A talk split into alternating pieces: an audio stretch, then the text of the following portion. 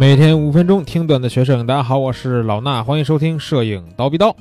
那在年底呢，大家都喜欢去盘点，对吧？一到年初就喜欢去展望。那今天呢，咱们就来聊聊这个展望啊。二零一九年，呃，有些这个各方面的消息吧，宣称说佳能和尼康要发布的镜头呢，已经都已经确定下来了啊，只是说不一定会是一波发布，但是呢，最起码会是在二零一九年今年的计划。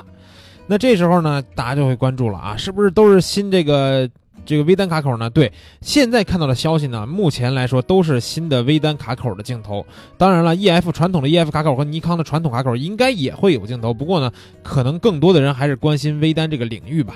咱们说一说啊，佳能呢，其实，呃，我们第一批的这种 RF 镜头的评测呢，陆续都已经在我们的蜂鸟网上面去放放出来了，大家呢也都看了，觉得哎还是都不错，对吧？那后面呢，可能推出一些更均衡、更实用的镜头也是比较重要的。最近这个根据可靠的消息来源称，佳能在二零一九年会推出七支 RF 卡口，就是这个 EOS R 它的新的卡口的镜头啊，不仅完整的覆盖了常用的焦段这种大三元，还有一些像幺零五呀、八五这样的人像神器。啊，那咱们看看佳能都会发布哪些啊？先说佳能，一会儿来聊尼康。佳能会有像这个大三元是肯定是标配的了，幺六三五二点八，二四七零二点八，而且呢这是带 IS 啊，就是带这个防抖的。然后七零二百二点八防抖啊，这是三支就是大三元嘛，二点八。然后幺零五定焦 f 一点四的光圈。啊，这个一幺零五一点四可是真的，真的是应该是不错的一只头，对吧？然后，因为你像适马的幺零五，现在也是这个很很占优势嘛，所以说佳能这边更新一个幺零五头也是很有必要的。然后还有就像刚才提到的八五一点八 IS，然后呢还有一个 RF 的微距镜头，还有一个叫什么呀？叫非 L 级套机镜头啊。其实我觉得这个非 L 级套机镜头。呃，说的有点水啊，因为现在的话还是有二四幺零五的，对吧？二四幺零五也算是一个套机头了。那非 L 级套机头有可能会是之前的什么幺八五五啊、幺八幺三五，还是什么幺八两百之类的。但那些那些头真的搭到 EOS R 上面会有很好的效果吗？我也不知道。但是最起码呢，我们能知道它肯定便宜，对吧？所以呢，这些就是这个。从价格方面来说啊，可能这种头还会有一定的这个用户去选择。然后在二四七零这块呢，其实之前佳能的老的这个二四七不是老的吧，就是佳能 EF 卡口的最新一代的二四七零二点八，这个头其实是素质非常的不错了。但是呢。像 R F 镜 R R F 这个卡口的二四七零二点八，它加上了防抖。之前呢，就是因为没有防抖嘛，大家就会觉得说，哎，有些这个，哎，在一些极端的暗光情况下，对吧？二点八的光圈并不是就不能算太大了。七零端我要端不稳的话，有个防抖，哎，能再提高一些快门速度就更更好了。这回呢就有防抖了。然后呢，我们再说说这个尼康啊，佳能是这样，尼康呢也是大概有这种焦段的覆盖的这个计划。在二零一九年呢，尼康会发布。首先，第一支当然是五八零点九五了，对吧？这个头现在不管是谍照还是正经的照片啊，包括官网的一些这种，呃，就是这个潜移默化这种低调宣传都开始了。这五八零点九五呢，当然也不是我们能去啊购买的一些镜头了，对吧？那是太贵啊，太贵。然后呢，还有就是待发布的有二零一点八这么一支，呃，算是广角的定焦镜头啊。有点超广的感觉，但是还不算太广。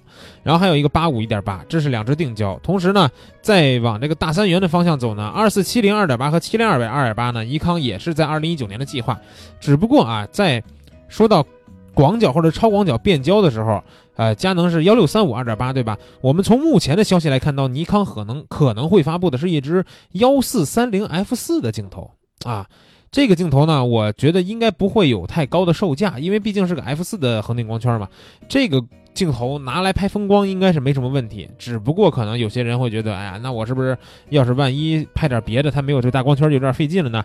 啊，别着急，在明年啊，也就是现在二零一九年到二零二零年，尼康这个就是呃 Z 六 Z 七这个微单的卡口呢，会更新幺四二四二点八这个。就是本来尼康的金广角的这么一个镜头，对吧？在尼康的单反的镜头群里边，幺四二四这个二点八就算是一支非常非常经典的一个焦段了。那这次在这个尼康 Z 系列单反上面更新这个头，肯定也是非常有必要的。那二零二零年的事儿咱们就不多说了啊。看了这些二零一九年我们列出来这些可能会推出来的佳能、尼康微单卡口的这个镜头。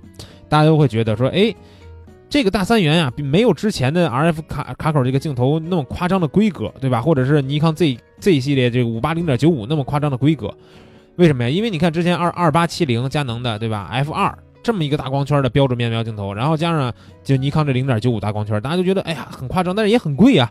但是呢，现在马上要看到二零一九年推出这些大三元的镜头，其实是更适合一些让专业摄影师或者普通爱好者更能接受的一些，比如说价格不会那么贵的一些这个创作工具。